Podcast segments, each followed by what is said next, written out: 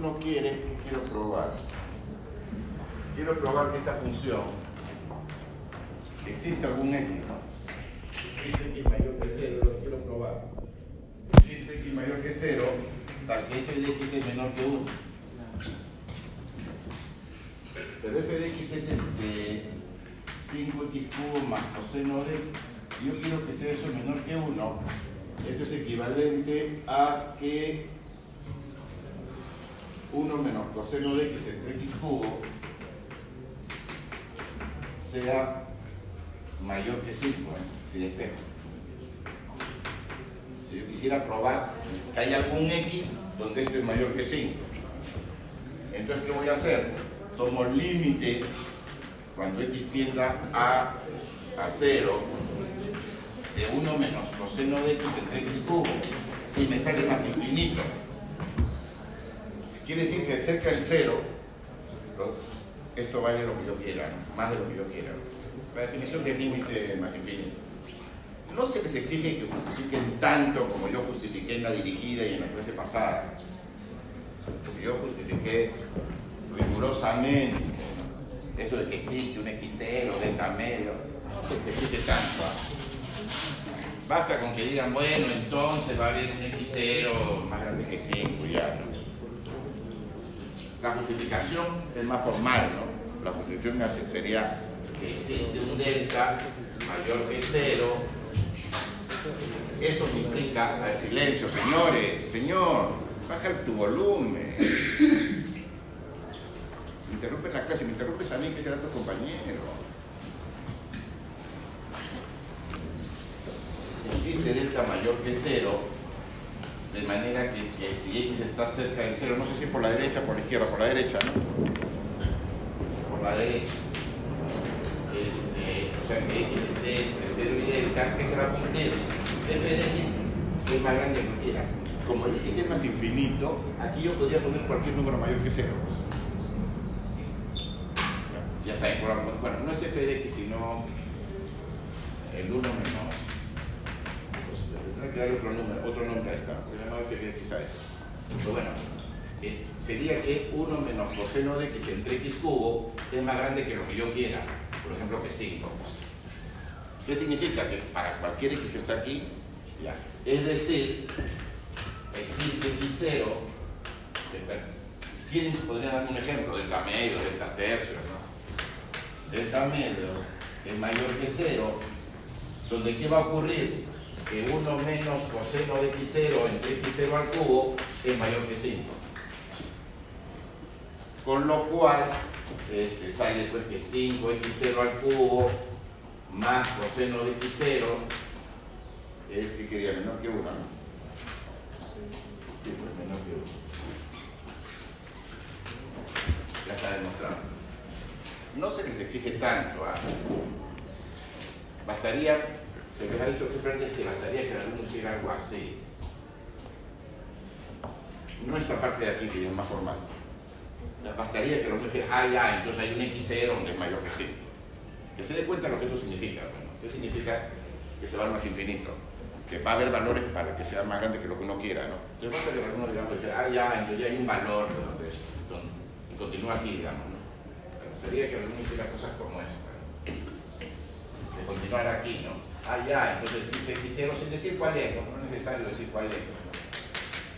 Donde, este, donde ocurre lo que quiero, donde ocurre que 1 menos coseno de x0 entre x0 al cubo es mayor que 5. Sí, daría así. No es necesario que haga esta formalización tan, tan rigurosa. No se les exige tanto, pero sí que hagan esto. es difícil, pero es parecida a la dirigida, ¿no? En clase creo que hice una más todavía, porque hice la del ciclo pasado, que también era igualita, ¿no? Ya. Y para la parte C, si se dan cuenta, como que ya está hecha, pues. ¿No?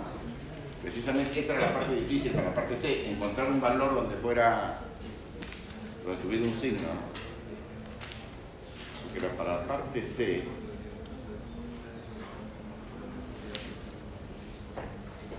la parte C, eh, yo sé que hay un ítem donde por esta parte, como se está cumpliendo, se está cumpliendo esto, esto me implica que f de x0 es menor que 1.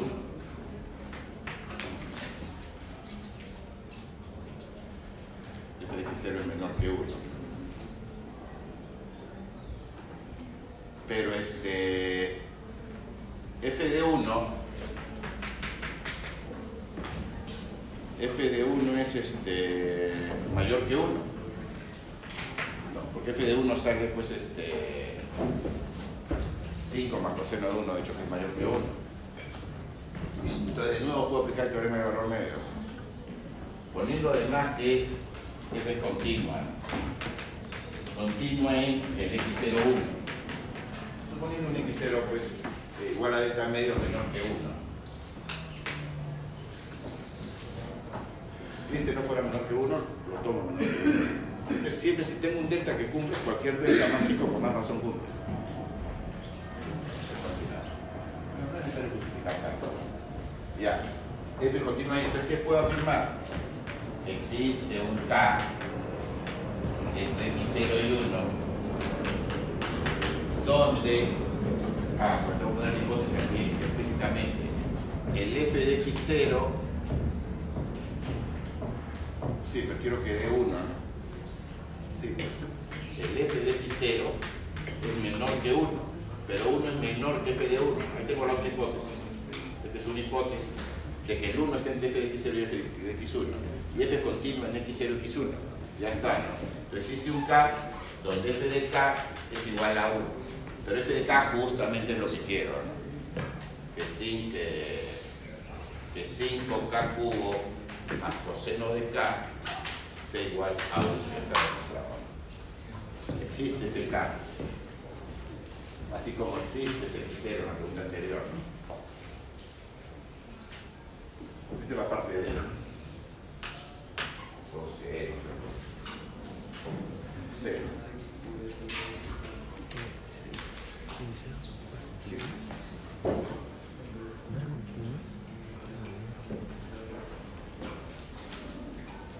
Y la última, eh, en clase resolví la, de, la del examen ciclo pasado, ¿recuerdan? Y era casi la misma, ¿no? ¿Recuerdan? Solo que la que resolví era con este, valor absoluto x cubo, ¿recuerdan? Hicimos en clase, la clase pasada. Y, este, y aquí venido con x cuadrado. Prácticamente lo mismo, ¿no? ¿Cómo? No, la primera es recontra falsa, pues. Y el contraejemplo se canta solito. La segunda sí es verdadera. Hemos hecho clase. Me miran como si, como si estuviera hablando. ¿no? ¿Te acuerdas? ¿No te acuerdas? La clase pasada, ¿no te acuerdas? Copian lo que hago. Aquí está, pues el ejercicio. Ah, sí, sí, dice el señor, aquí está. Claro, pues. Lo hemos hecho en clase.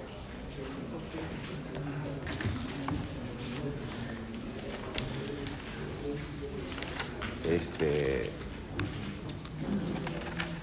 por eso yo agarro pues prácticas de ciclos anteriores, exámenes de ciclos anteriores, ¿no?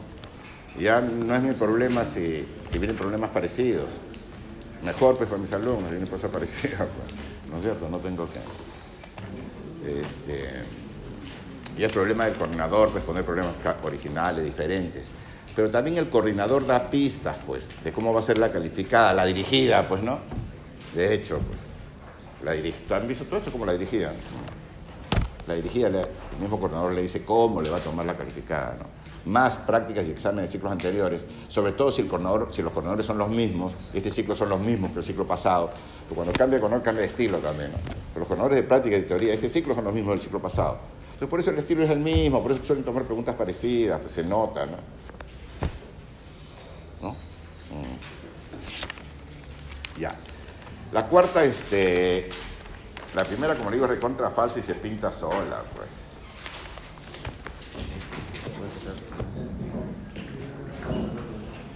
Además la B no solo lo he hecho en clase, porque tengo el ejemplo pasado. en casi cualquier libro de cálculo con ejercicios resueltos está. Está en Megapón, está en el Sarabia, está en casi cualquier libro. No solo teoría de hecho. Bueno, pero la es falsa. En A dice, quiero ver si la pregunta es si es derivable en cero. Si es derivable en cero. O sea, si f' en cero existe o no. La primera. De contra falsa. ¿Quién es el contraejemplo? Ah? Está el contraejemplo. No sé qué contraejemplo han dado y si no es contraejemplo. ¿Cuál dicen que es contraejemplo? ¿Cuál? Sí, valor absoluto sí, ese es el contraejemplo de hecho. Pero escuché otros, otro FDX como contraejemplo. Que dice que, bueno, sí hay otros, por supuesto, pero no es tan fácil. Hay un que está cantado, ¿no? Sí, contraejemplo está cantado, el mismo valor absoluto es contraejemplo. Falso. Sea, voy a dar un contraejemplo. Contraejemplo. Sea f de x igual valor absoluto de x. Tengo que, revisar que cumpla la hipótesis. Es trivial que cumple la hipótesis. Valor absoluto de f de x y valor absoluto de x. De hecho que... que pero ya no sé qué va a poner porque es tan fácil.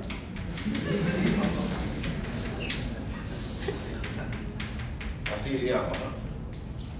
Sí, pero valor absoluto de x es menor o igual que x lo cumple trivialmente por la hipótesis.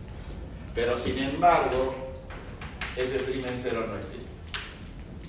No hay que justificar más. Si quieren pueden poner algo así, pero no es necesario. Que por la derecha es 1 y por la izquierda es menos 1. No es necesario. Basta que pongan algo así y ya está. Pero la segunda sí es. Y como hicimos en clase, lo primero que hay que hacer que es este, demostrar que f de 0 es 0 primero.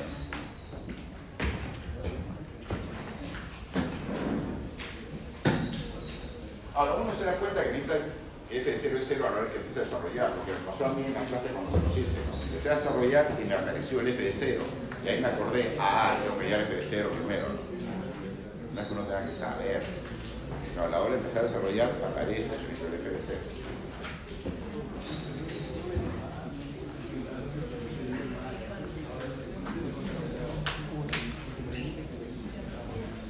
¿Qué quiero demostrar?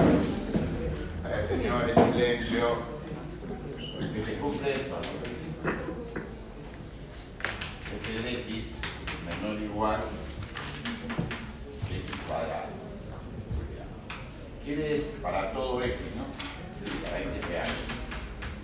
Para cualquier real. Quiere decir que f de 0 en valor absoluto es menor o igual que 0.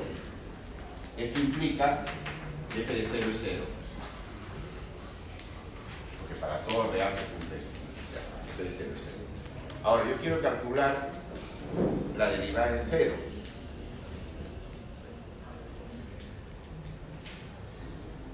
Yo en verdad lo que quisiera es el f de x entre x. ¿no? Pero ese x puede ser positivo, puede ser negativo. Yo pongo menos 2x. Pues, ¿Qué es lo que suele equivocar el alumno? Voy a hacer un poco magia, como suele hacer el alumno para que vean dónde está el problema. Este, el alumno dice, ah ya, partiendo de esto, tengo esto. Dice. Sí, pero lo que necesitan no es esto, sino esto entre X, ¿no? Entonces, allá está fácil. Hace algo así. Y me parece que este paso está mal. Alguno suele hacer algo así. Dice, ah, ya tengo f de x ahí, aplico después aplico sándwich o teorema del cero o acotada o cualquier cosa y ya me salió. Sí, pero este paso está mal. ¿Por qué? Ah? Porque ese paso no es cierto. No sé si es positivo o negativo. No, por el cero. Ah, bueno, por el cero también, de hecho. Primero por el cero. Ya, pues hagamos la fase. Supongamos x diferente de cero. Igual sigue siendo falso. Es por este hecho. Aquí, como automático, como parcero ya lo conozco y el límite es en cero, como el límite es cuando x tiende a cero, pues suponer que no es cero en la demostración. Pero aún sigue siendo falso esto. Porque aquí puede ser positivo, puede ser negativo. En un caso va a quedar así, en otro caso va a quedar como si no es cambiado. No siempre va a quedar así. ¿Se dan cuenta? Hay que hacerlo como, como hicimos en clase. Primero para x entre 0 y 1. Son mayores que 0 en general. Son mayores que 0. Está todo lo real. Para x mayores que 0, x es positivo. Entonces yo tendría, ahí sí tengo esto. Ahí sí tengo esto. Y, pero esto se puede escribir así, para que se note lo que es f de x menos f de 0 entre x menos 0. Porque f de 0 vale 0.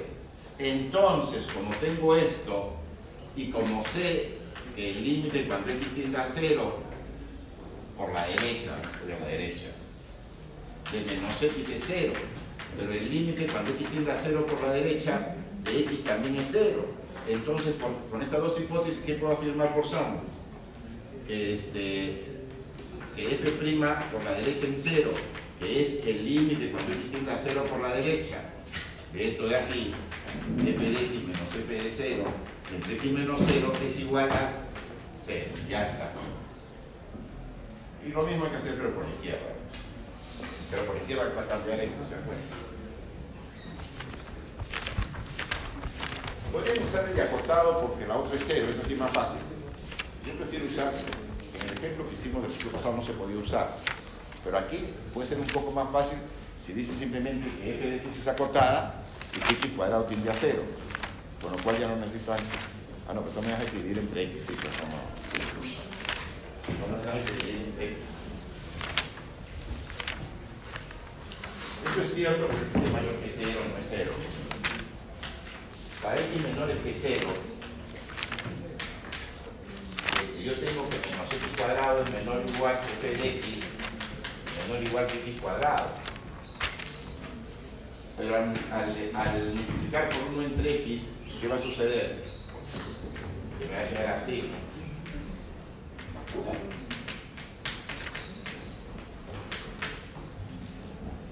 A ver. Quieren lo escribo así.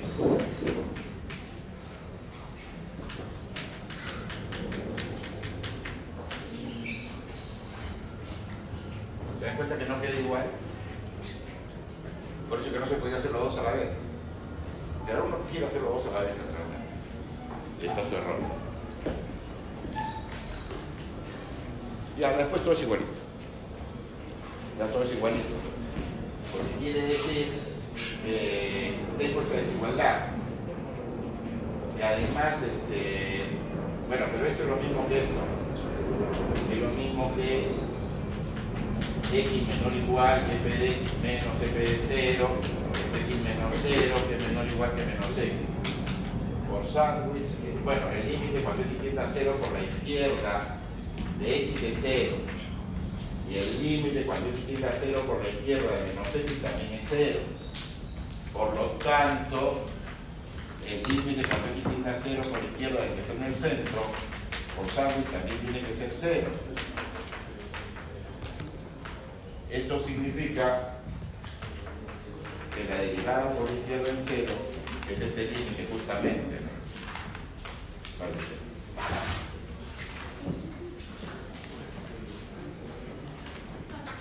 Y. Se media hora de clase. A la ver. Y avancemos con la teoría. Hay mucho por hacer. Ustedes solo les había hecho un ejemplo de razón de cambio, ¿no? De lo que razón de cambio relacionada. Le dice la escalera, ¿no? Hagamos otro. A ver, otra vez continuamos.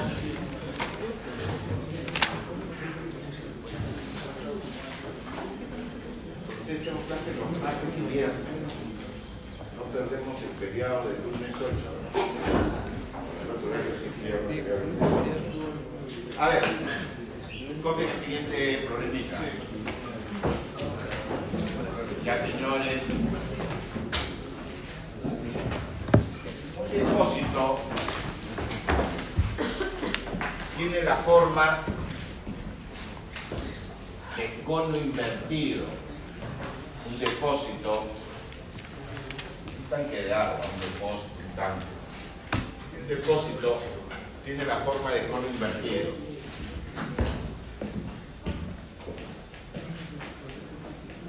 Altura 5 metros, con una altura de 5 metros y un radio de 2 metros.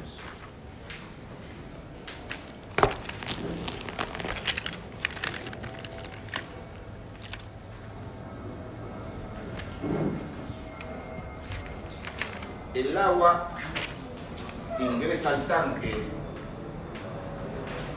el agua ingresa al tanque a razón de 3 metros cúbicos por hora.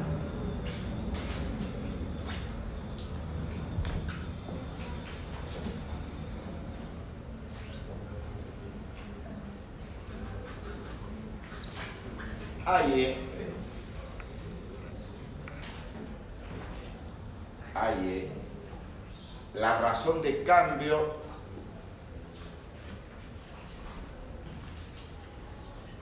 del nivel del agua.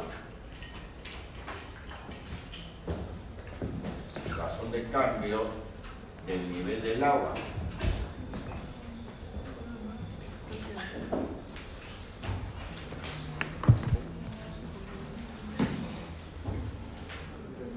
Cuando este es de 4 metros.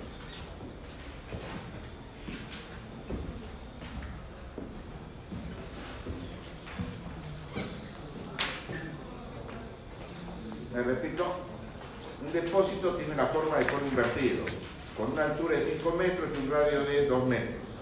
El agua ingresa al tanque a razón de 3 metros cúbicos por hora. Ahí están las unidades. Longitudes en metros, tiempo en hora.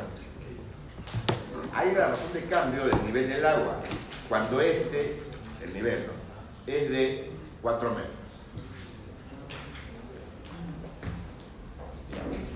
Todos estos problemas ya les he dicho que se parecen, ¿no? me dan velocidades, me piden velocidades. ¿Qué velocidad me dan aquí? Fíjense que las mismas unidades me dan una pista de qué, da- qué velocidad me dan.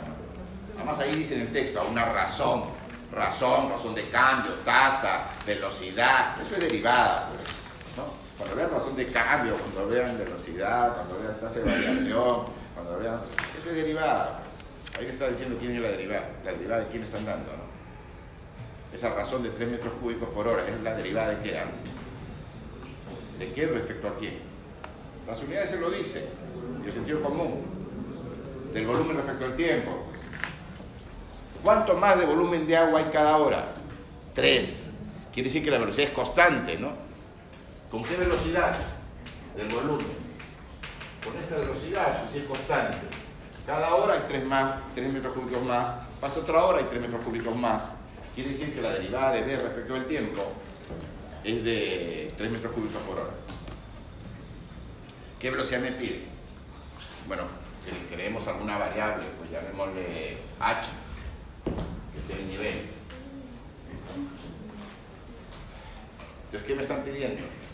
La razón de cambio, la velocidad, la derivada del nivel, llamémosle h al nivel. ¿Qué me están preguntando? La velocidad de h. pues. Cuando h, cuando este es de 4 metros, el error común del alumno, un error que suele cometer, por eso yo prefiero que distingan la pregunta, ¿no? Primero calculen la derivada de h respecto al tiempo y al final usen h4. ¿Cuál es el problema del alumno? Que el alumno usa esto desde aquí, cree que, ese- cree que siempre es así, no se pone 4 acá y lo hace como si, como si h fuera una constante, ¿se dan cuenta?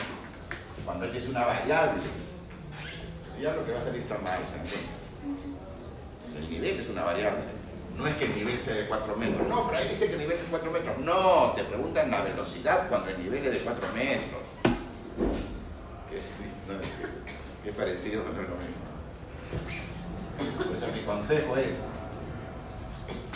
este dato de aquí es al final, es simplemente para dar la respuesta. Preocúpense en hallar la derivada de h respecto al tiempo.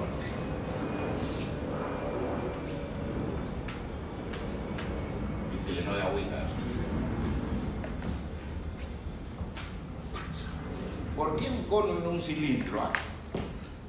En este ejemplo.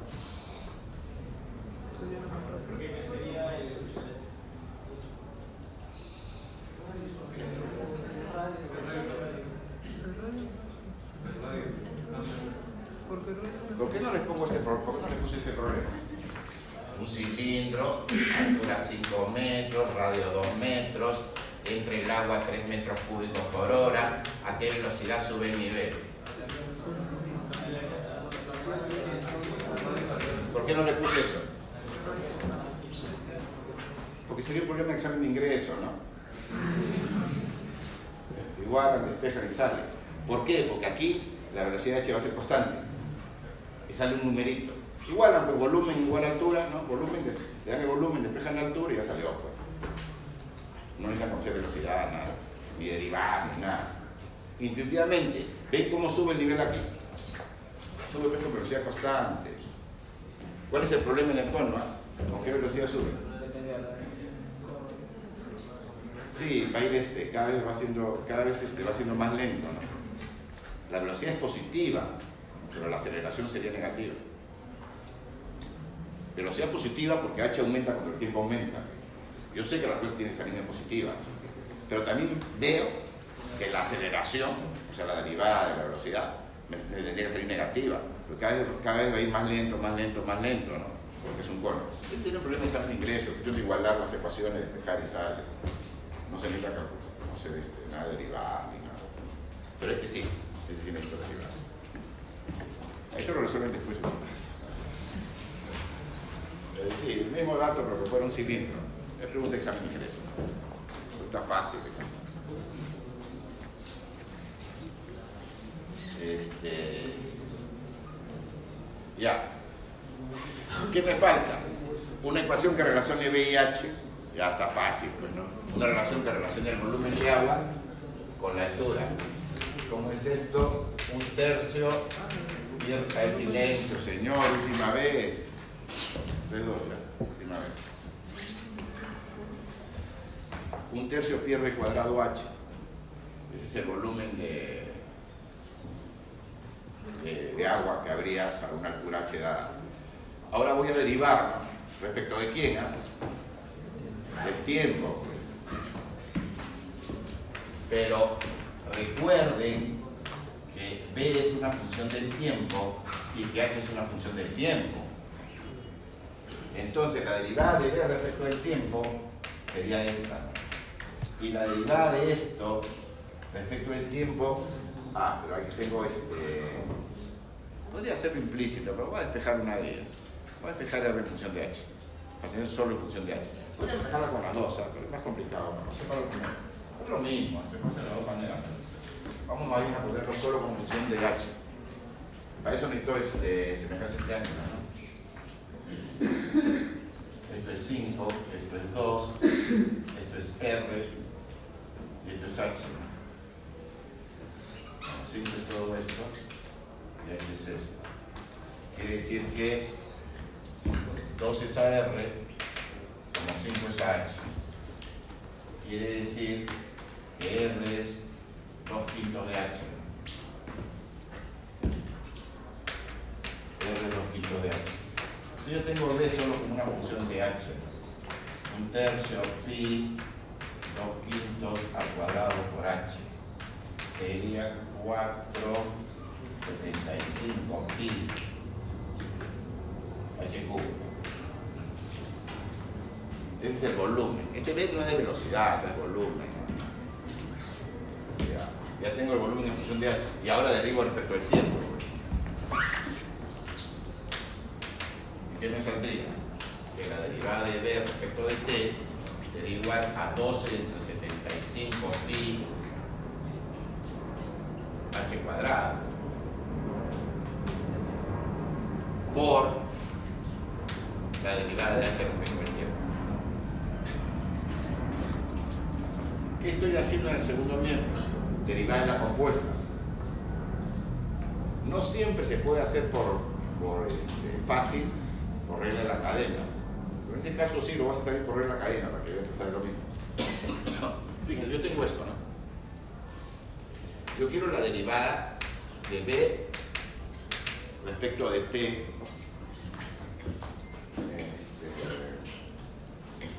tengo la derivada de b respecto de t. Es decir, lo que yo quiero derivar es esto.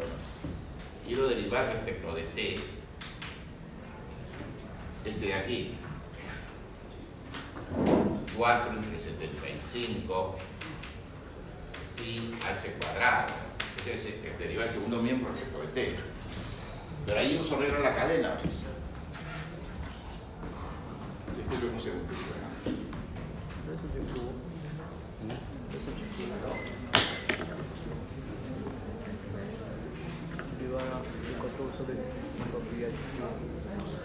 último, ¿qué No, es, es 3h cuadrado, 3 cuadrado por el 4. Me queda h h cuadrado. ¿Cómo? La derivada pues. La derivada de h cubo es 3h cuadrado. Sí, está bien, pero ¿dónde puso el 3? ¿Dónde puso el 3? Lo multiplicado por el 4. ¿Y dónde, y dónde está el 2 entonces?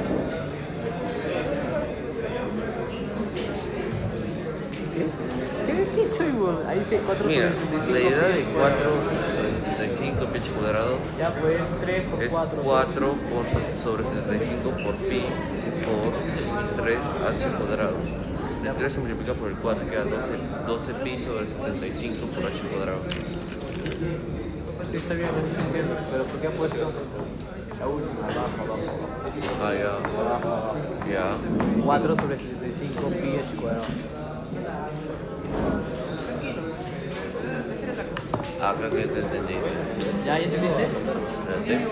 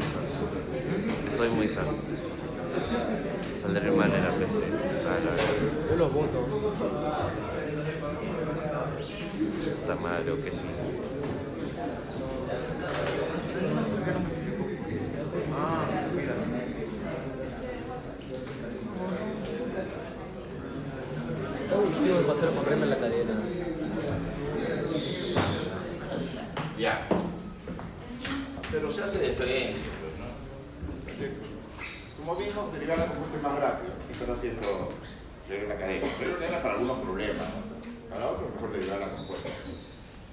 Y ya salió, pues, porque la de BT, la de BP respecto al T es constante, pues. Despejo ya salió. Bueno, despejo primero, si. La derivada de h respecto de T sería, saquemos esto, ¿no? 75 entre 12 pi h cuadrado por la derivada de b respecto de t. Pero en este ejemplo, en este ejemplo, la derivada de b respecto de t es una constante. Pero la de h respecto de t no, pues porque es un, este, es un conductor. Eh, voy a insistir que en un cilindro no necesitan saber, este, solo necesitan saber geometría. Si fuera un cilindro no necesitan saber nada de cálculo, ni de derivadas. Para este sí necesariamente. Este, y bueno, ya salió, ¿no? Pero yo quiero evaluarlo, recién ahí uso este dato. Recién ahí uso este dato. Por la pregunta, ¿no? Cuando h es, esta es la velocidad, depende de h, sí. Por eso me dicen, calcula la razón de cambio, ¿no? La velocidad cuando h es 4. Allá pues repaso h por 4, ¿no? 75, 2x, 4 cuadrado, y esto es una constante igual a 3, ¿no? ¿Qué unidades? Las unidades de h entre las unidades de t. Metros por hora. ¿Cuántos metros por hora está subiendo el nivel? En ese momento esa velocidad. Pero fíjense, esto es lo mismo que dh de t igual a 75 entre 4 pi h cuadrado. ¿no? Empujando db por 3. Db de t es igual a 3. Ya. Fíjense qué pasaría si yo vuelvo a derivar. Y aquí es h a la menos 2. Me queda menos h a la menos 3, sale negativo, ¿no? Porque sería la aceleración. ¿Ok? La velocidad. ¿Qué pasa cuando h aumenta? Va a ir disminuyendo la velocidad. ¿Qué pasa si yo vuelvo a derivar esto respecto del tiempo? Lo que no quiero complicar la adaptación de de orden superior en Leibniz es más complicadito. Antes se hacía en cálculo 1, ¿no? pero ya no se hace en cálculo diferencial derivado de orden superior, aunque algo lo repasaré más adelante. La, notación es así. Ojo dónde va el cuadrado, ¿ah? tiene su razón de ser. Ahorita no voy a explicar por qué el cuadrado va aquí, por qué el cuadrado va allá. Tiene su razón de ser. Es una notación. Ahí se vuelve a derivar esto. Y saldría, pues, como este es h menos 2, saldría menos 3 por 75, 4pi por h a la menos 3. Esa es, el- esa es la derivada. No, por h a la. Este es menos 2, ¿no? Menos 2, sí, así sale. Pero ven el signo, porque esta es la aceleración. Esta es la velocidad. Esta es la aceleración. Primera derivada es la velocidad. La segunda es la aceleración. Acá sí es velocidad, ¿no? Acá no se ve de volumen, es de aceleración.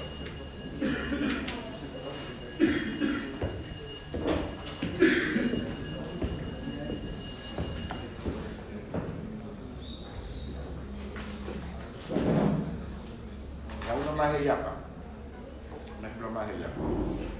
Bastante fácil. No, pa- no parece tan fácil, pero es bastante fácil.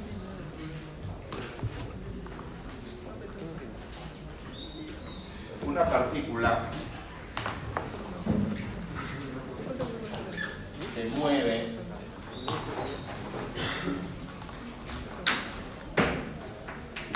sobre la curva y igual e a la menos x cuadrado. Una partícula se mueve sobre la, cur- sobre la curva igual e a la menos x cuadrado.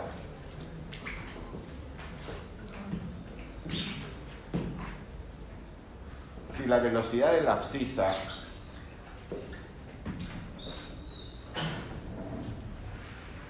es de 3 metros por segundo,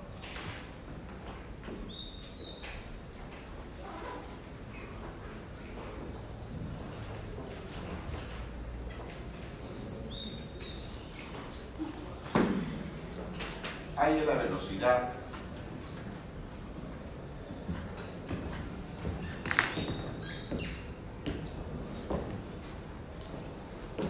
con la que el punto, la partícula, ahí es la velocidad con la que la partícula se aleja del origen.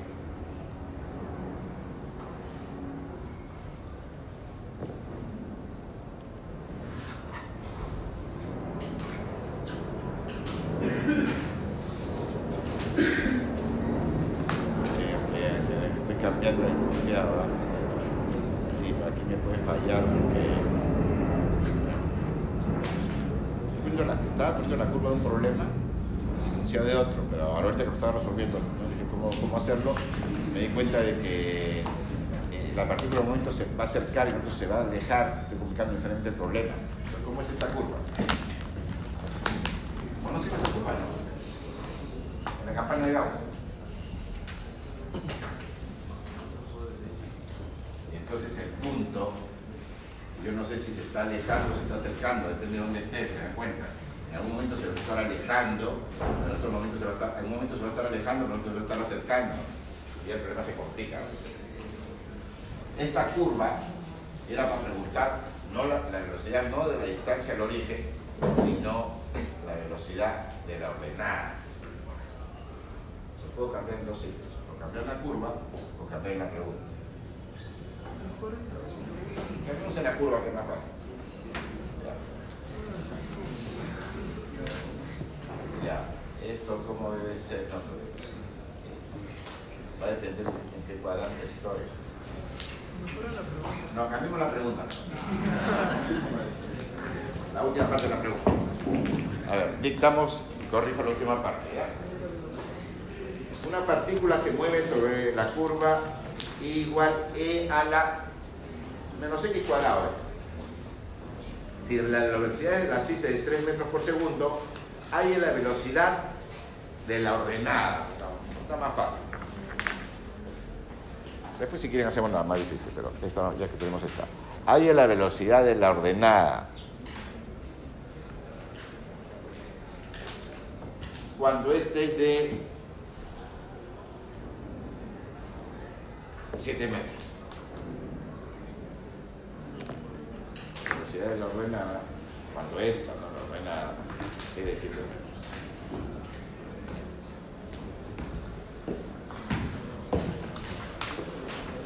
Lo que pasa es que si pongo una que no sea directiva, a veces se va a alejar, a veces se va a acercar y no se complica. Aquí está fácil. Aquí no me importa si se está acercando, si se está alejando. La partícula se mueve por ahí. ¿no? Yo conozco, a verlo más abajo. Yo conozco la velocidad de la abscisa. Lo que me están preguntando es la velocidad de la ordenada. Fíjense que en los ejemplos anteriores, a propósito, he preferido trabajar sin ejes coordenados. ¿ah? Trabajo magnitudes y no coordenadas. ¿Se ha dado cuenta que en este ejemplo que hicimos la clase pasada, no puse, no puse plano cartesiano, no trabajé con coordenadas, trabajé con magnitudes. Suele ser más fácil trabajar con magnitudes. Con coordenadas se puede confundir en qué, dependiendo en qué cuadrante estoy, etcétera, etcétera. Es más difícil. Pero aquí sí voy a trabajar con coordenadas. Pero da lo mismo que esté a la izquierda o a la derecha en este problema. Después vamos a ver, pero lo voy a dibujar por si a la derecha, ¿no? Pero podría estar a la izquierda y se. ¿Qué velocidad me da? La de la abscisa. Me está diciendo que la velocidad de la abscisa es de 3 metros por segundo, ese es el dato. ¿Y qué velocidad me pide? La de I, ¿no? Fíjense. Cuando X sea positivo, cuando esté a la derecha, la velocidad de I, ¿cómo va a ser? ¿Positiva o negativa? Cuando X sea positiva, yo sé cómo tiene que salir la respuesta. Cuando X es positiva, yo espero que la derivada de Y respecto de T sea negativa. ¿Se dan cuenta por qué? Porque el I va a estar disminuyendo, ¿no? Conforme el, X, el tiempo aumenta, el X aumenta, el tiempo del I disminuye. Pero si X es menor que cero, ¿qué pasa si el punto está por acá? Ojo que este es positivo, ¿no? X está moviendo hacia allá, X se está moviendo hacia allá, a 3 metros por segundo, ¿no? No importa si aquí, no importa si aquí, se da cuenta. Entonces, este, en este caso, el I estaría aumentando, ¿no? Sí, y por eso es que sería mayor que cero. Yo sé por qué dice, mira, preveo que la respuesta va a ser así. Bueno, no que bueno, pero va a ser. Pero digo, este ejemplo es más fácil para este tipo de preguntas. Para la otra pregunta, que la distancia al origen, tenemos una otra curva. Ya. Ahora, ¿cuándo esta ordenada es de 7 metros? Pero ya saben, este dato lo dejo para el final, no lo incluyan en el problema. No lo incluyan en el problema. Alumno lo incluye en el problema porque por un dato y esto sale mal.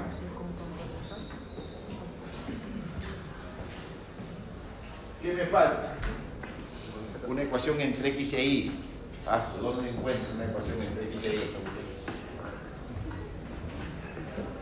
Solita se encontró. Solita se encontró, pues ahí está. ¿Qué tengo que hacer? Derivar respecto al tiempo. Pero ojo que x es función del tiempo y y es función del tiempo. Que y es igual a e a la menos x cuadrado. La derivada de y respecto al tiempo será menos 2x. Claro, sería esta, ¿no? e a la menos x cuadrado por menos 2x por la derivada de y respecto al tiempo. Ya está. Punto de frente. ¿Cuánto es entonces la de y respecto al tiempo cuando y vale 7? Ah, pero en función de. Está en función de. Tendría que hacerlo en función de x porque lo he hecho explícita.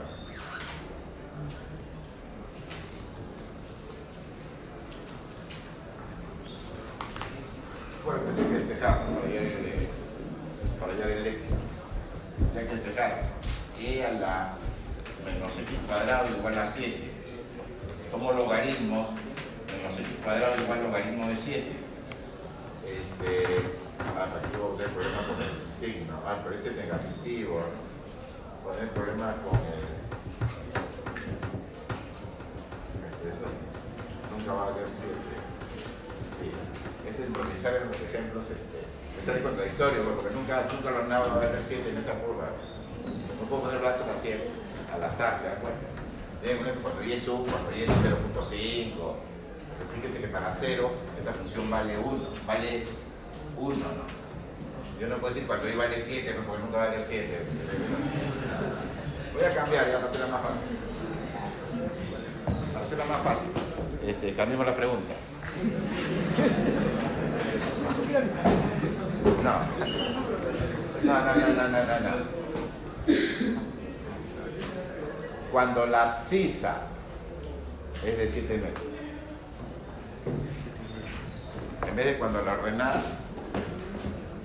cuando la abscisa es de 7 metros. Ah, y ahora sí ya salió. Cuando la abscisa, pues la abscisa es X. Yo tengo todo en función de que ya salió.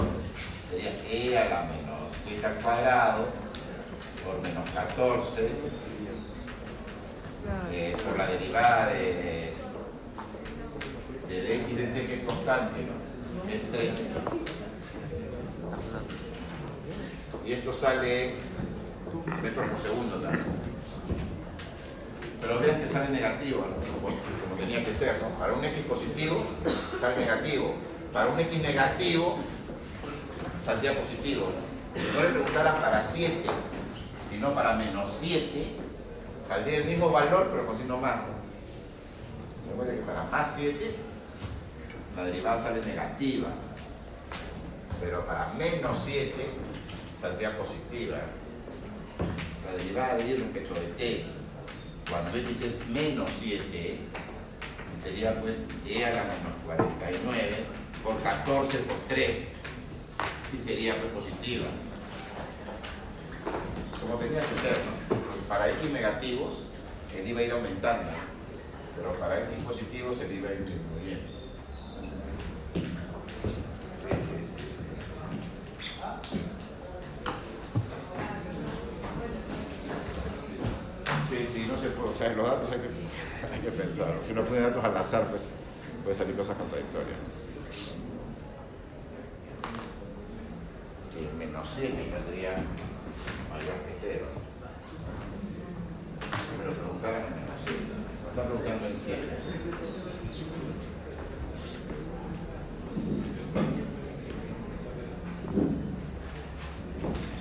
Bueno, continuemos. Por eso es bastante por hacer. Eh, hagamos diferenciales.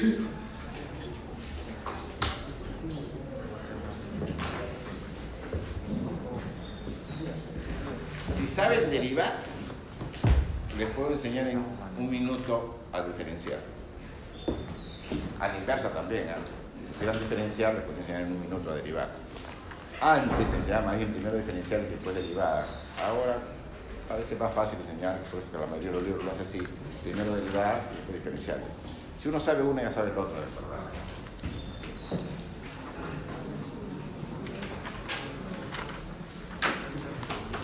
Diferenciales.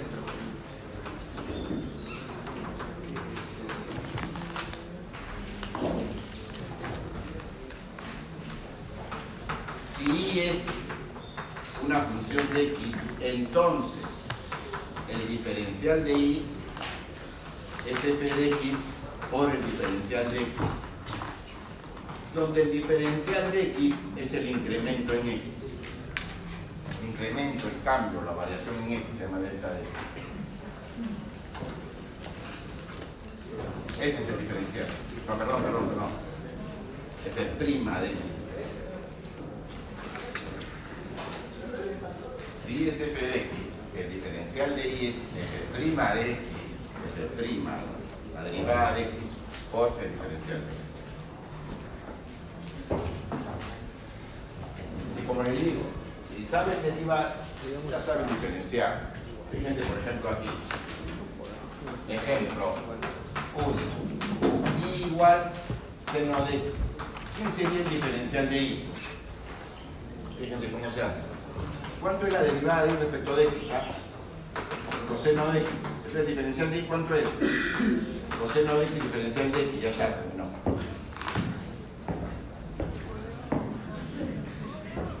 terminó. Pasan a multiplicar el diferencial, el diferencial de x, ya tienen, ya tienen este, el diferencial de y.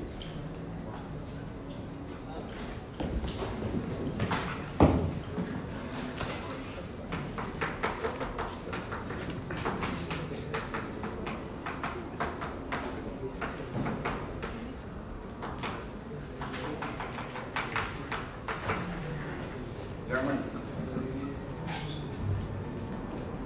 Más aún, lo voy a poner como un teorema. ¿ya? Hasta ahí quiero hablar un poquito de la notación. Ya vamos a empezar a usar notaciones diferenciales. Ya voy a empezar a usar notaciones diferenciales. En realidad hemos estado usando notaciones diferenciales, pero yo a propósito, en estos problemas, leía como si no fuera diferenciales, como si fuera Cauchy. Les estaba leyendo así, derivada de D respecto de T le leía, ¿no? Como si estuviera, como si hubiera escrito esto. Cauchy, derivada de D respecto de T. Sí, es lo mismo, pero esta debería leerla diferencial de B entre diferencial de T. Lo que pasa es que recién ahora puedo dar este, este, teoremita, y es que la derivada de y respecto de x, es decir, diferencial de y entre diferencial de x, es igual, este es el teorema, ¿no? Porque esto es notación, ¿no? derivada de y respecto de x, o si quieren, diferencial de y entre diferencial de x. Aquí es igual es como diferencial. Y. Pero aquí es igual, si se dan cuenta, aquí es igual al diferencial de y dividido entre el diferencial de y. Ah, eso, ¿qué tal el teorema? ¿no?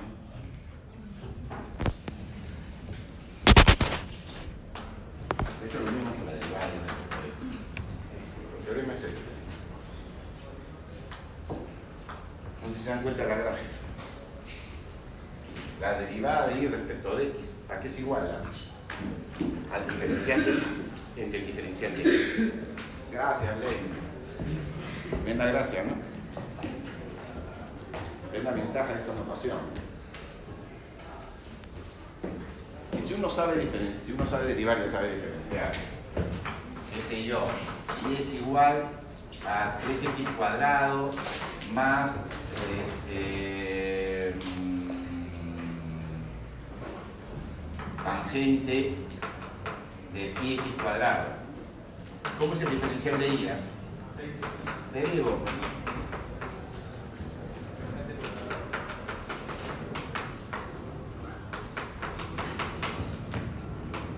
Por,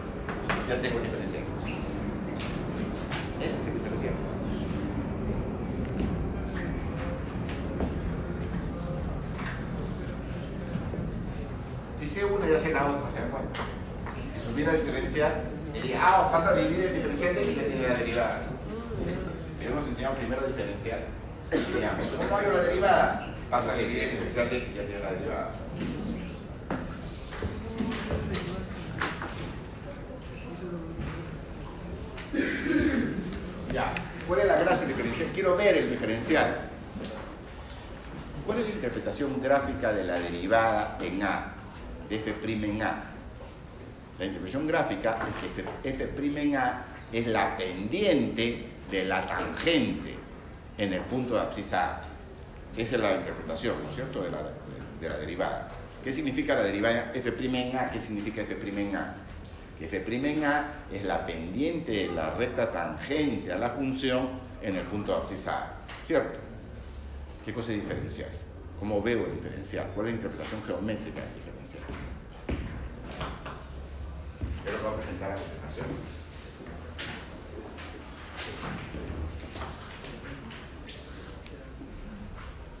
Supongamos que tengo una función cualquiera. Bueno, que sea derivada. Tengo una función de x, digamos que sea derivada. Aquí estaría el punto xf de x.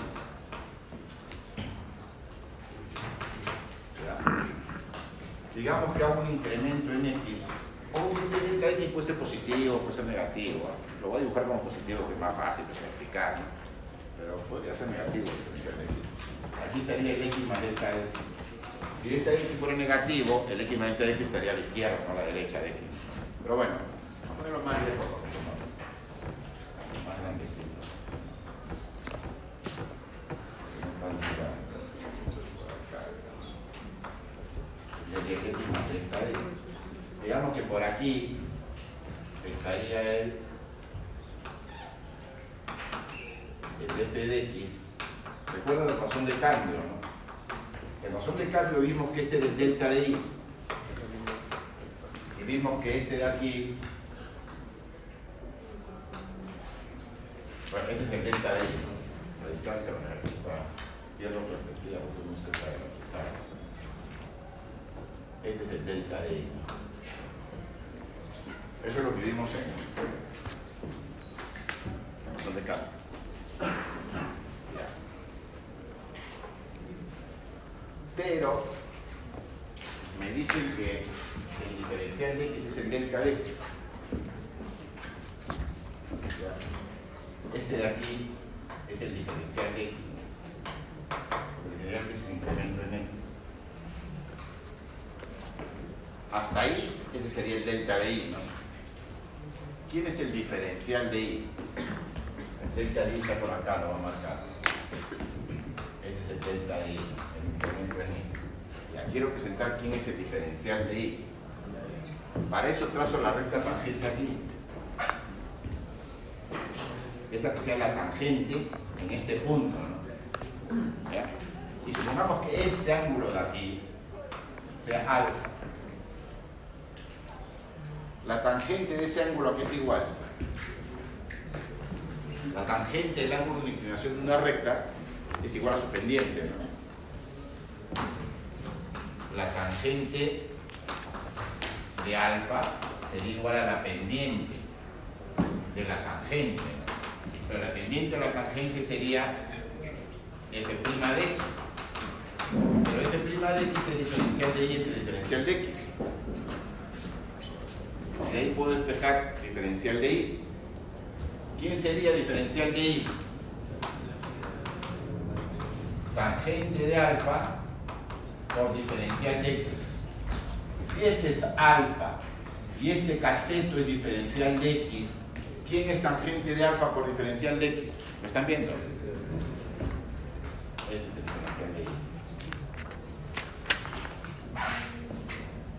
Vean diferencia que hay entre delta de i, el cambio que se produce en i, ¿no?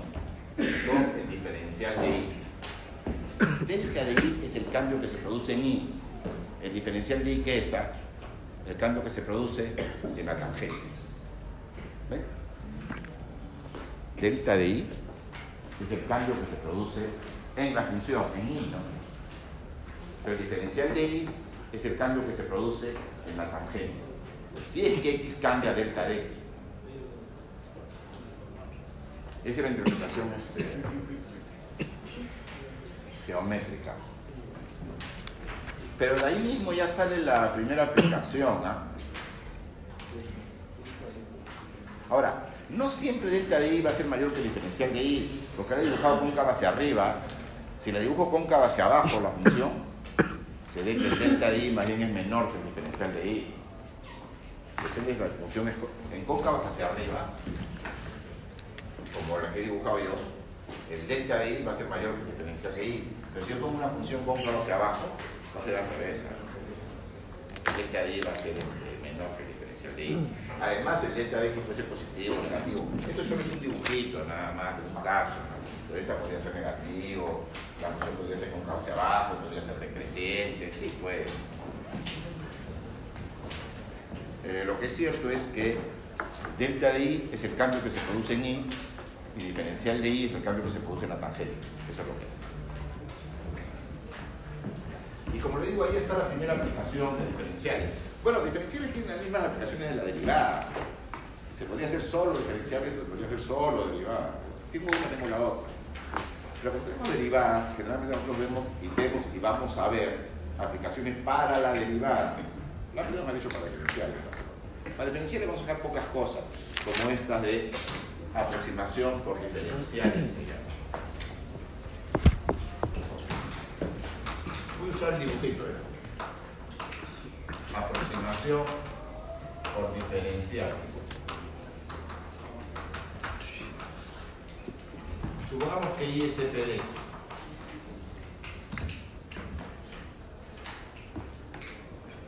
¿Quién es delta de I? Es f de x más delta de x menos f de x.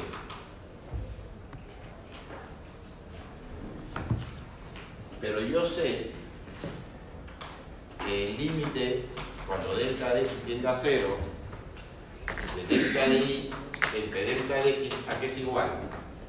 Lo vimos en los cálculos, es la derivada. Esa es la derivada.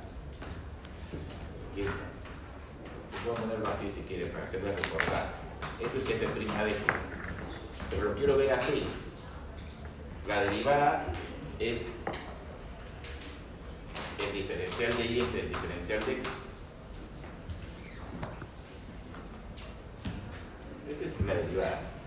En- solo que en vez de h, delta de x. en vez de delta de x ponen h, esta es la formulita que dimos para calcular derivada. Límite cuando x tiende a 0, f de x más h, menos f de x entre h. Esa es la derivada. Pero voy a poner una ecuación de Lenz. Diferencial de y diferencial de x. La derivada. ¿Cuál es la, ¿Qué interpretación le damos a este, este hecho? De que cuando delta de x tiende a 0, el límite de eso es este. Una interpretación que se me puede dar es la siguiente, que es la que yo voy a usar aquí. Que si, si ocurriera que delta de x está cercano a 0, ¿cuál es la idea intuitiva del límite? Que el límite va a ser una aproximación del valor de la función. O sea que el que- o sea que delta de i entre delta de x se podría aproximar, no,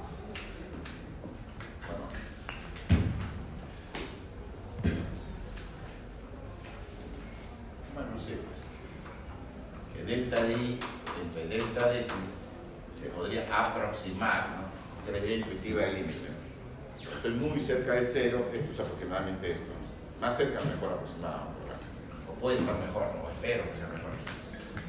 Ya, se puede aproximar por di de x. Pero recuerden que delta de x es diferencial de x. Entonces, ¿qué tendría? Que si delta de x es pequeño, el delta de y se puede aproximar por quién? Por el diferencial de y. Esta es la teoría. La teoría es que para delta de x pequeños, el delta de y se puede aproximar por el diferencial de y. ¿Cuál es la ganancia? De que la función puede ser muy complicada, Evaluar delta de y puede ser muy complicado si la función es complicada. ¿Se dan cuenta? Tiene que evaluar f en x más delta de x y f en x de x. Y si f es difícil, es difícil evaluar. Sin embargo, evaluar en el diferencial suele ser mucho más fácil. Se usa, se usa mucho en física, en ingeniería. Se llama aproximación por diferenciales. ¿En qué consiste? En aproximar el delta de y por el diferencial de y. La aproximación es buena si es que el delta de x tiende a cero, ¿no? Para delta de x grande, la aproximación puede ser malísima. Porque ya no sé qué pasa lejos de la función, ¿no? Lejos de la función puede pasar cualquier cosa, ya la aproximación puede ser mala. Pero cerca, cuando delta de x es pequeño, para delta de x es muy grande ya, la aproximación puede ser mala. Pero para delta de x pequeño, sí. Cuando más pequeño, pues, para delta de x muy, muy pequeño, la aproximación suele ser muy, muy buena.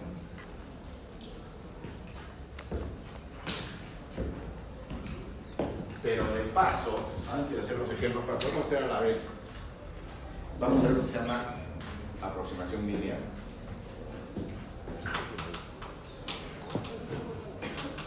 Aproximación lineal.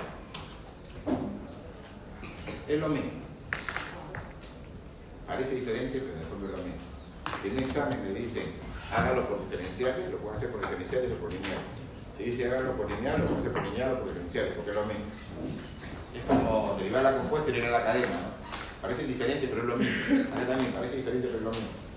Solo aquí se tendría que pensar de otra manera. El alumno prefiere esta, porque es más con derivada, recta tangente, más lo que con lo que estamos acostumbrados a trabajar. Y es así. Imagínense que tienen una función y igual f de x. ¿Ya? Imagínense que tienen el punto a f de a.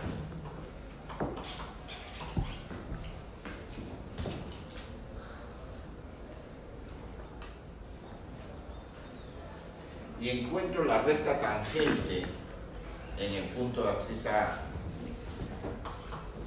¿Cuál sería la ecuación de la tangente?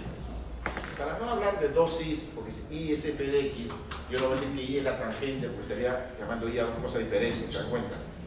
Para no tener ese problema, se presta mejor esta teoría. Voy a llamarle p de x a la tangente. La ecuación de la tangente, ¿cuál sería? p de x igual f' en a por x menos a más f de a. ¿no? Es la ecuación de la tangente. Podría ponerlo así, ¿no? Sí, esa es la ecuación de la tangente, pero no quiero confundir este i con este i. Es más fácil si le pongo p de x. Y es más fácil si hacemos como un cálculo 2. Le pongo p1 de x, que quede claro que es de primer grado.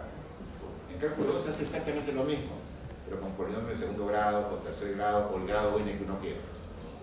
Aquí voy a aproximar linealmente, voy a aproximar por la tangente. Pero en cálculo 2 uno ve que puede aproximar por una cuadrática, por una cúbica, por una cuarta, por una quinta, por una sexta. Cuando mayor sea el orden del polinomio, mejor aproxima, ¿no?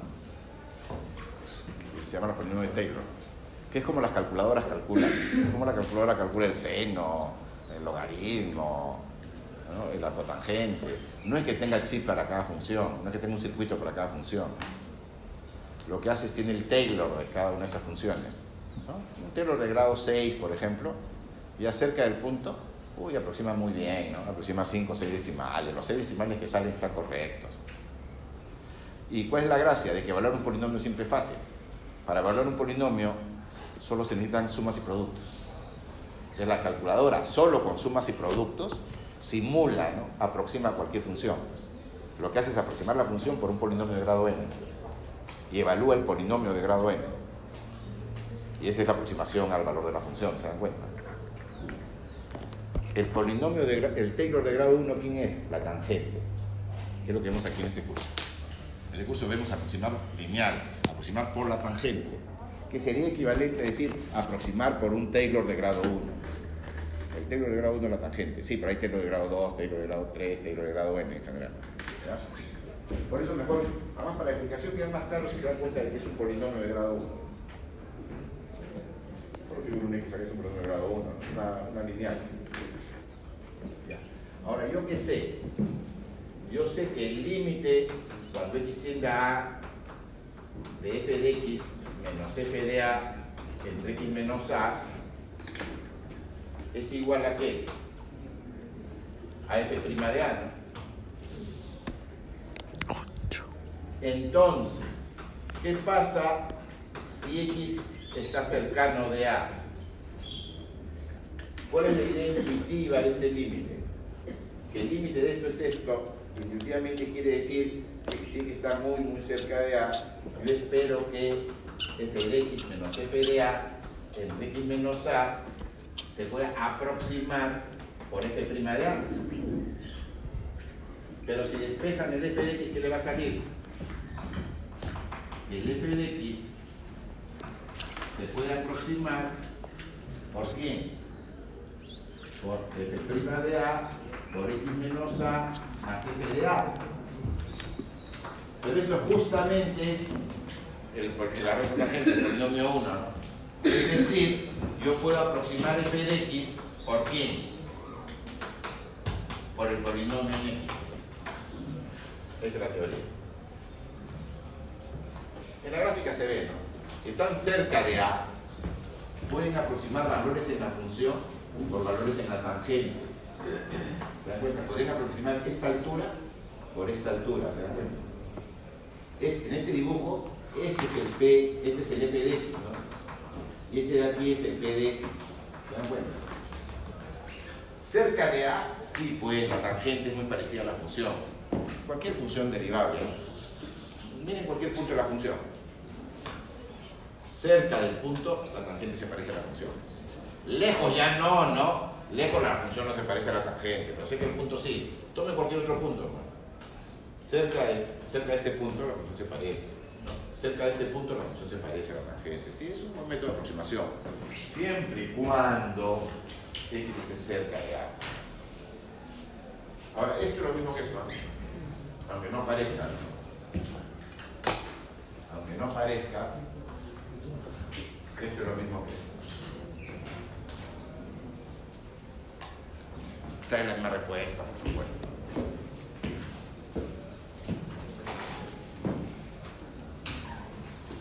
Veamos un ejemplo fácil para jugar con esto y ver las ventajas y las desventajas de cada método. ¿ya? A algunos les gusta más esto, ¿me entienden más? Sí, pero la ventaja de esta es de que en esta hay una fórmula que me funciona siempre. Mientras que aquí había fórmulas que me funcionan solo cerca de este punto. Y si quiero cerca de otro punto, ya no me funcionaría esa fórmula, tendría que hallar otra fórmula. Porque esto solo funciona para la tangente en A, ¿no? Para otro punto tendría que hallar la tangente en ese otro punto. Para una sola vez, es igual, este que sea más fácil. Pues quieren evaluar varias veces la función, es más fácil. Basta una sola vez, tendría que hacerlo varias veces. Vamos, a ver un ejemplo que diciendo. Ojo que la función puede ser cualquier función, por complicada que sea, es una gracia, ¿no?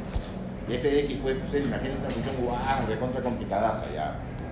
Vamos a hacer ejercicio con una función sencilla, no va a hacer ejercicio con una función complicadaza. Primer ejemplito. Ejemplo. Aproxime linealmente. Hacer varias preguntas ya. Raíz de 5.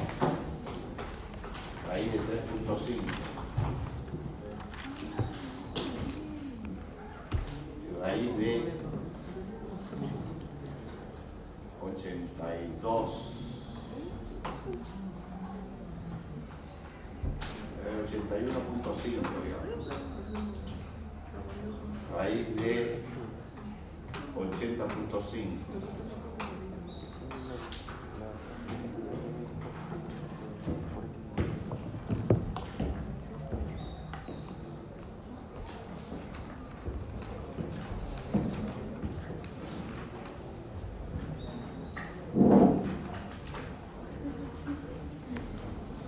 Lo voy a hacer primero por diferencial.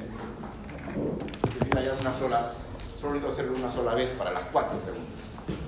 En cambio, si lo hago por aproximación lineal, tendría una fórmula para las dos primeras preguntas y otra fórmula para las dos últimas preguntas.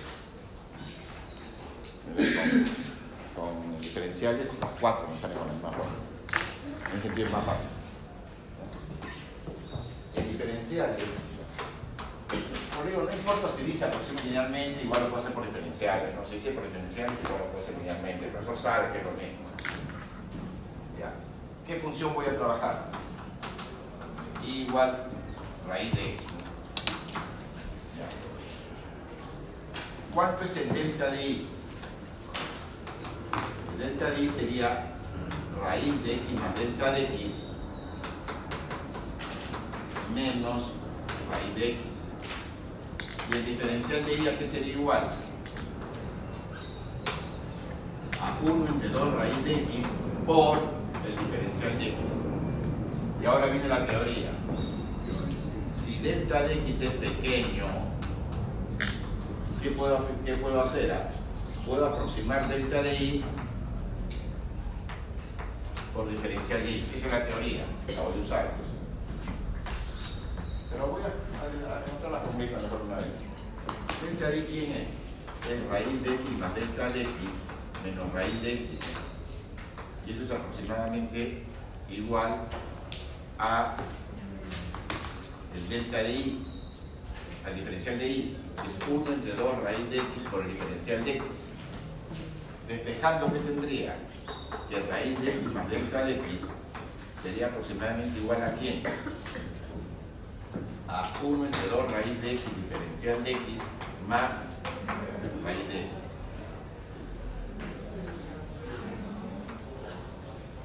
Esta es la teoría general, ¿no? En este ejemplo se convierte en esto. En este ejemplo. Y esta es la que voy a usar para los cuatro. Funciona siempre. Esto funciona en este ejemplo, nada más. Voy usar esta formulita para contestar las cuatro preguntas. Es la teoría, con eso saco esta fórmula y con eso calculo las cuatro. ¿Eh? ¿Cómo calculo en A? Si yo quiero tener raíz de 5, A, tengo que conocer pues, dónde conozco a la función, el punto más cercano donde conozco la función. Para 5, el punto más cercano donde conozco es 4, ¿no? porque necesito la función, ¿se dan cuenta? ¿Dónde conozco la función? Cerca de 5, el más cerca. El más cerca de 5 donde conozco la raíz es en 4. Entonces tomo x como 4, pero para que me salga 5, delta de x tiene que ser 1. Ya está. Reemplazo x por 4 y delta de x 1 en esta formulita. En esta formulita. ¿Qué me va a salir? Que raíz de 5 se puede aproximar por un cuarto. Ojo que el diferencial de x es delta de x, ¿no? Delta de x es diferencial de x. Sería por 1 más la raíz de 4 que es 2, ya está ahí. ¿Ven? Encontré linealmente una aproximación de raíz de 5. Estamos haciendo esto en el gráfico. Solo aquí la raíz de acá abajo. Y lo mismo las cuatro otras preguntas. ¿Cómo haría para hacer punto 5? ¿Dónde conozco el más cercano? Ah, insisto en que tiene que ser el más cercano. El más cercano donde conozco la raíz de 3,5, en 4. ¿no? Pero para que me salga 3.5, el delta de cuánto tiene que ser? Este, menos 0.5, digamos. Entonces, ¿qué me saldría? Que la raíz de 3.5 se puede aproximar por un cuarto por el diferencial de x, pero el diferencial de x es delta de x por menos 0.5 más 2, ya está. ¿Ven qué fácil? Inclusive me serviría para la tercera y cuarta pregunta también. Para la tercera pregunta, a raíz de 81.5, ¿dónde conozco cerca? En 81. Tomo x 81. Como quiero en 81.5, el delta de x que sea 0.5 reemplazo, ¿qué me saldría? La raíz del 81.5 se puede aproximar por un cuarto por 0.5 más la raíz de 81. Ya está. Y por último, ¿cómo aproximaría la raíz de 80.5? Igual, está más cerca es 81, pero el delta de x sería este, más 0.5, ¿no? Y entonces aproximaría la raíz de 80.5, pero x sería menos, menos 0.5, que sería un cuarto por menos 0,5 por la raíz de 81 que es 9.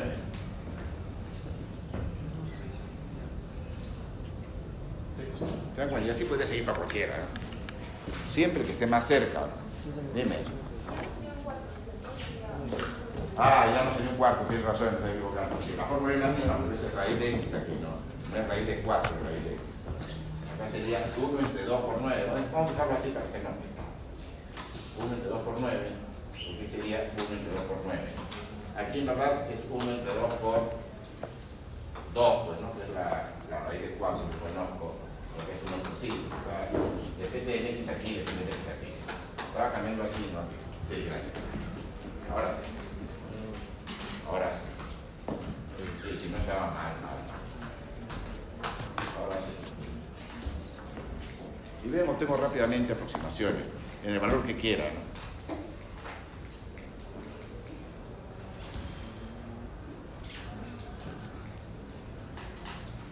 Eh, raíz, hagamos uno más, que me. Raíz de 143.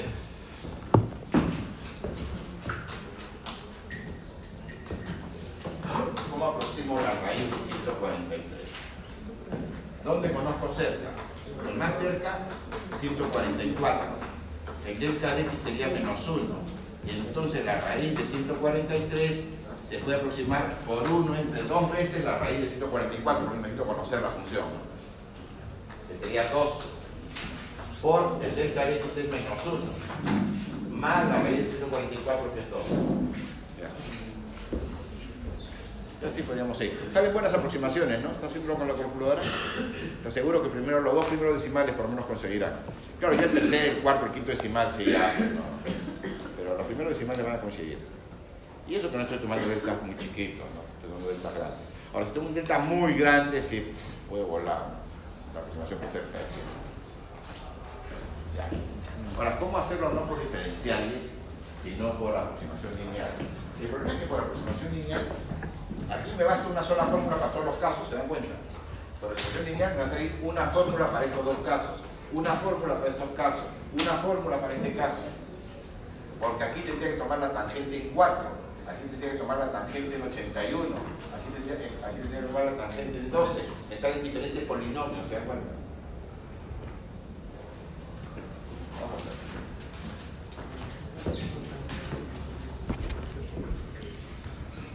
Parece diferente, pero no va a salir lo mismo. Supongamos por aproximación lineal. Por aproximación lineal, para el primer caso, para el caso A y el caso B, para el caso A y el caso B, este, yo voy a llevar la tangente el que esté más cerca de raíz de 5 y ese que está más cerca para 3.5 también, por eso para los dos me va a valer, ¿no? Me va a valer tomar la tangente en 4. f de x es raíz de x. f' de x es 1 entre 2 raíz de x. Si yo quiero para A4, porque conozco ahí, ¿no? f de 4 es 2, luego el punto es el 4, 2. Tengo el punto, me falta la pendiente, ¿no?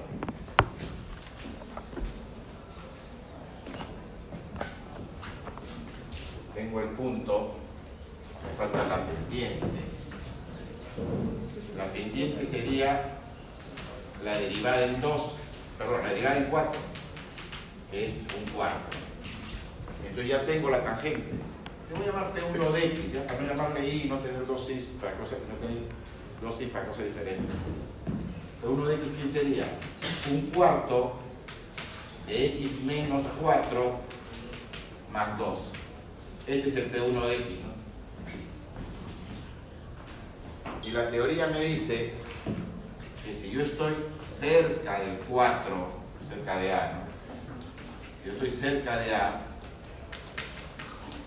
este, f de x se puede aproximar por P1 de x.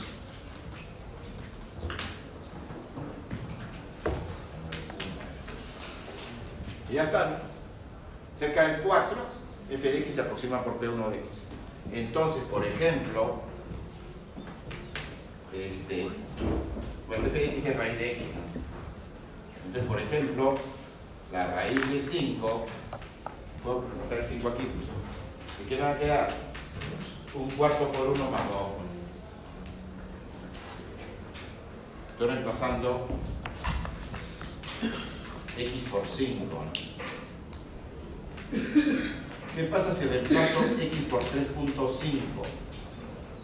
Me quedaría f de 3.5 que es raíz de 3.5. Se puede aproximar, avalúo en el polinomio 3.5. ¿Y qué me daría? Un cuarto por 3.5 menos 4, que es menos 0.5, más 2. Es que sale lo mismo que el caso anterior. Pero ¿cuál es la dificultad aquí? Que para evaluar en 81.5 y 80.5 no puedo usar P1 de X. Porque esto es para cuando esté cerca del 4. Si yo hiciera esto estaría pésimo. ¿no? Algunos alumnos lo van a hacer en el examen, ¿no? eso estaría pésimo. Este, es decir así, allá, para X igual a 81, entonces la raíz de 81 la puedo aproximar por el polinomio en 81. No en 80, bueno, el que esté allí. 81.5. ¿no? ¿Por qué esto está mala? Porque el 81, el 81.5 no está cerca de 4. Pues. Yo no puedo tomar x81.5. Sería un error mal, ¿no? Porque 81.5 no está cerca del 4. ¿Qué tendría que hacer para resolver el caso C que me serviría para el caso D también? Porque en el C y en el D que tiene más cerca es el 81. ¿no? Entonces tendría que tomar otro polinomio, ¿no? digamos que hace 81. Ah, ya. Entonces, f de 81 es 9. El punto es el 81, 9. Pero la pendiente sería la derivada en 81, que sale un 18. Luego la tangente, voy a llamarle P1 de x, pero no es el mismo que de la parte 1. Que quede claro que este no es el mismo que este. El P1 de x, ¿quién sería? 1 entre 18 por x menos 81 más 9. Ya está. Y este sí puedo usarlo para todo lo que estén cerca del 81. ¿no? ¿Qué puedo usar yo? Que si x está cerca del 81, cerca de A, ¿no? ahí f de x se puede aproximar por P1 de x. Así, pero por este P1, no por este P1, ¿no? O sea, por esta tangente, no por esta tangente. Y ahí sí saldría bien, ¿no? Si yo quiero eh, 81.5 reemplazo por 81.5. Si yo reemplazara por 81.5, ¿qué me quedaría? Que la raíz de 81.5 se puede aproximar por el polinomio en 81.5, que sería un 18 por 0,5 más 9. Y si yo quiero en, ¿cuál es el otro? 80.5, reemplazo x por 80.5, f de x sería raíz de 8.5 y p1 de x sería 1 entre 18, 80.5 menos 81, menos 0.5 más 9. Da una respuesta. Pero ¿qué pasaría si quisiera resolver el ejercicio E? Tendría que hallar otra tangente, ¿no? Tendría que hallar cómo es la tangente 144, ¿se dan cuenta? Mientras que la gracia diferencial es que esta es una formulita en cuanto a los casos. ¿Qué tan cerca debo No, pensar? exacto, te preguntan uno solo, se que ¿Qué tan cerca debo pensar que se? No sé, digo, hasta uno o dos decimales. Así que lo... Claro, es que no está tomando No, pero acá se lo tomó en 5. Ya sería 1. Profesor, Sí. ¿hasta qué punto yo debo pensar que se acerca un número de otro? Difícil. Y- La pregunta, señor, es difícil. Porque su pregunta en el fondo es ¿cuándo un número es grande y cuándo un número es pequeño? Depende de las unidades, depende del caso, depende del ejemplo, depende de la decisión que quieras. Pero, ¿Usted cómo puede...? Acuerdo que mi hija me estaba en inicial me preguntó, una pregunta parecida. La pregunta es, ¿5 es mucho o es poco? 5, el número 5. ¿Es mucho o es poco? Depende, pues, no te respondo tiempo. ¿Cuándo un número grande un chico? Depende, pues, ¿no? Si estás midiendo carreteras, un metro es poco, ¿no? Un error de más o menos un metro, estás midiendo longitud de carreteras, pero estás midiendo estatura de personas, un metro es un montón, pues. Un error de más o menos un metro. Pero, por ejemplo, si me hubiesen dado... La regla es esta. La regla es esta. La tu pregunta, ¿ya? La regla es esta. ¿Dónde tienes que evaluar? En el más cercano donde conozca la función.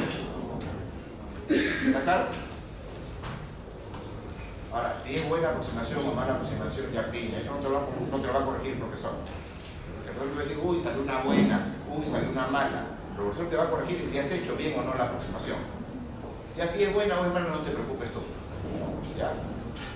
Pero ojo, siempre y cuando evalúes en el más cercano, ¿no? Donde conoces la función. Si yo quiero para raíz de 80.5, el más cercano es 81. Si yo quiero para raíz de 5, el más cercano es para 4. Así que en los dos casos que trabajarlo así. ¿Ya? Y esa es la regla. Justo tiene que ver con el siguiente ejemplo, tu pregunta. Y es esta. Aproximar tangente de 1. Aproximar linealmente tangente de 1. Ya señores, silencio. Aprovechemos los minutitos que nos quedan. Ejemplo. Aproximar tangente de, de 1. Ya. Lo voy a hacer. Lo voy a hacer con función lineal. Es más fácil. Conozco la tangente en vi. Este, f de x que sea tangente de x. f de 0 es 0. Punto entonces sería el 0, 0. La pendiente sería la derivada en 0. Pero la derivada de la tangente es este secante cuadrada. Luego la derivada en 0 sería secante cuadrado en 0. Secante es 1 entre coseno. Coseno de 0 es 1, entonces sale 1. Quiere decir que ya tengo el polinomio. P1 de x sería la pendiente que es 1, el punto de paso de x0 menos 0. P1 de x es x. Yo puedo aproximar f de x por P1 de x. Entonces, reemplazando x0, x1, tangente de 1 se podría aproximar por el polinomio en 1 que sería 1.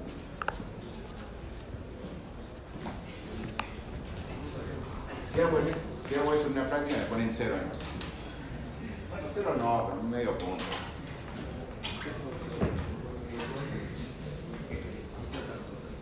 ¿Dónde está el error? ¿Dónde está el error?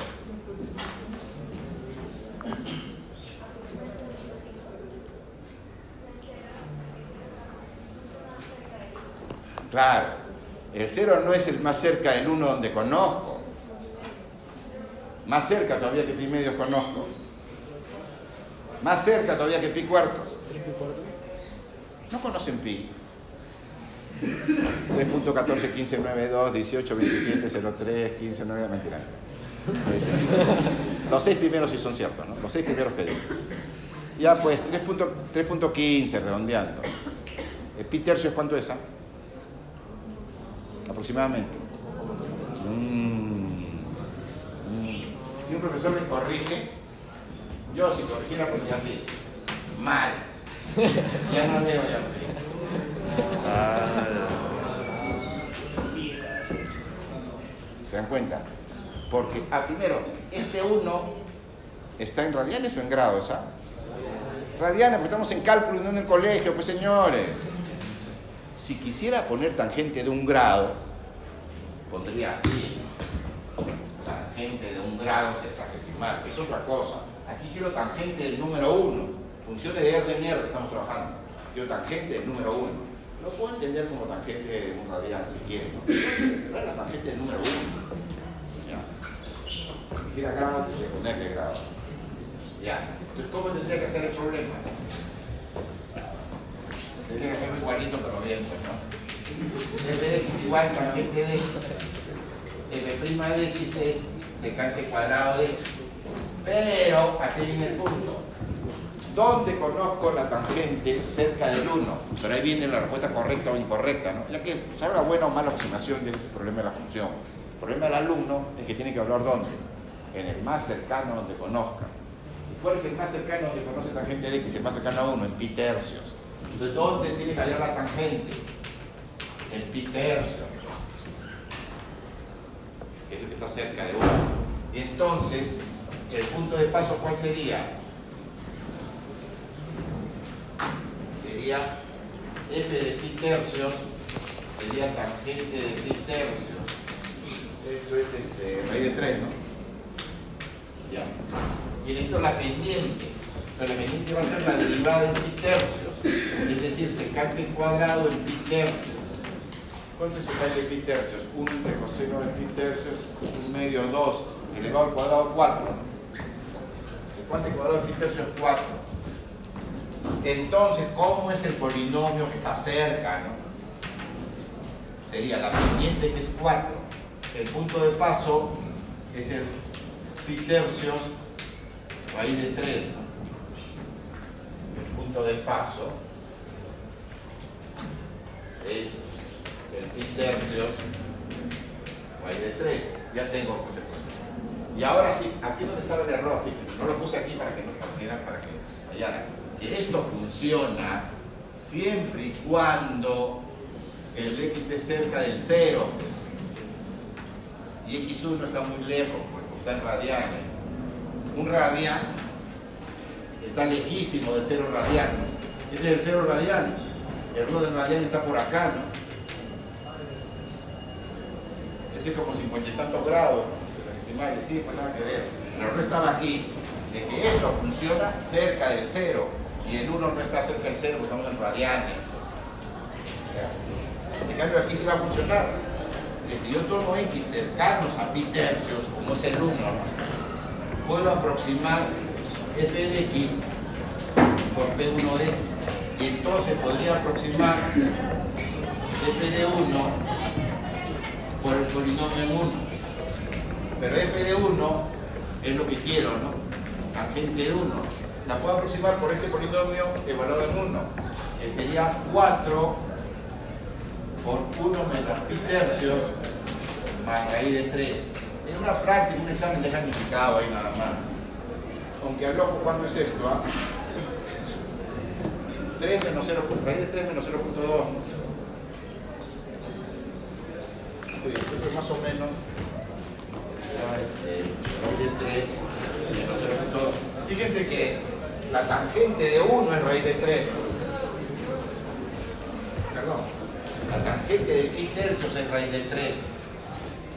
La tangente de 1 tiene que estar cerca de ahí, ¿se dan cuenta? Porque el 1 está cerca de pi tercios. Pero la tangente de 1 tiene que estar cerca pues, de raíz de 3, ¿se dan cuenta? Acá no. Porque esto tendría que ser siempre cuando estuviera cerca y no está cerca. Ahí está el error. Esta fórmula solo funciona para esto. Estaría contradiciendo aquí. Aquí está el error. Bueno, hemos terminado diferencial. Gracias. Buenas tardes. ¿qué tal la clase? ¿Difícil la clase?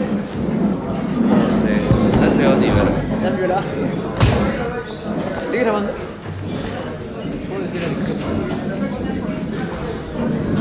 Alexito?